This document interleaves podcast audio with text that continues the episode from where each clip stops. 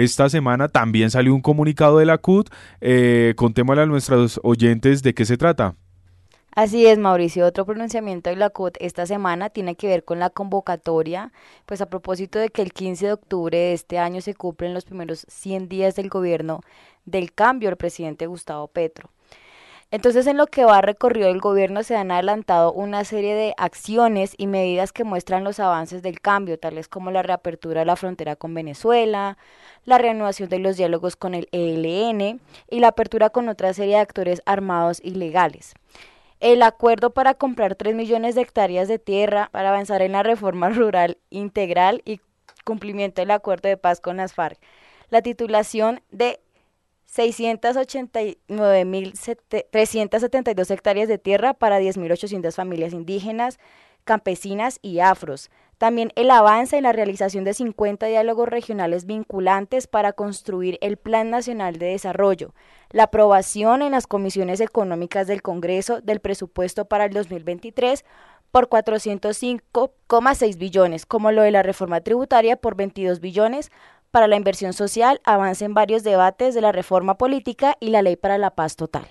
Los sectores del gran empresariado y la oposición del Centro Democrático vienen en una campaña mediática y en manifestaciones callejeras tratando de desvirtuar el gobierno del cambio y oponiéndose a las reformas progresivas y democráticas. Frente a este accionar, los sectores populares eh, debemos expresar nuestro respaldo al gobierno, esto lo afirma el comunicado de la CUT, y sus medidas y reformas del cambio en la perspectiva de superar los obstáculos que requieren poner los señores de la guerra y el neoliberalismo promoviendo por varios sectores políticos y sociales una amplísima movilización pacífica en la calle para el día 15 de noviembre, fecha en la que se cumplen los primeros 100 días del gobierno, con el fin de respaldarlo, así como sus ejecutorias. Por esto hoy nos acompaña también Fabio Arias, fiscal nacional de la CUD, a quien le queremos preguntar cuál es la importancia para el movimiento sindical de participar en la movilización del próximo 15 de noviembre y por qué la CUT respalda esta jornada. La Central Unitaria de Trabajadores ha tomado la decisión de invitar a respaldar a este gobierno el 15 de noviembre en el cumplimiento de los primeros 100 días del gobierno. Hasta ahora ya no llevamos sino un, un poco más de 60, pero hay ya elementos muy positivos que muestran que evidentemente el gobierno está marcando diferencias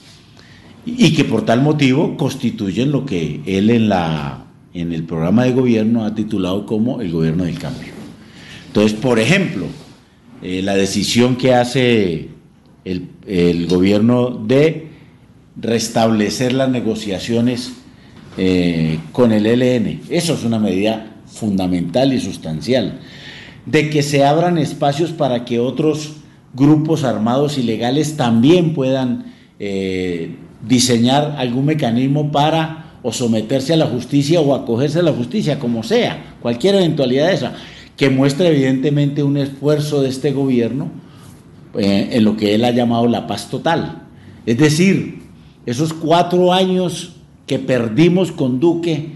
y inmediatamente el gobierno empieza a gestionar actos y acciones para mejorar en ese sentido, son cosas que deben de convalidarse muy importante, de manera muy importante y por tal motivo respaldar plenamente. La reforma tributaria, que si bien exactamente no resuelve todos los problemas de la desigualdad hoy en Colombia, sí tiene elementos progresivos en el criterio de que van a tributar más en esos 22 billones de pesos que se, que se van a recaudar los van a poner es fundamentalmente los grandes empresarios y los mega ricos de Colombia. Hay elementos exactamente encaminados a que el gobierno viene anunciando la reforma a la salud, la reforma pensional. Es decir, se está configurando acciones distintas a lo que se venía antes que nos hacen ver que definitivamente podemos respaldar el cambio.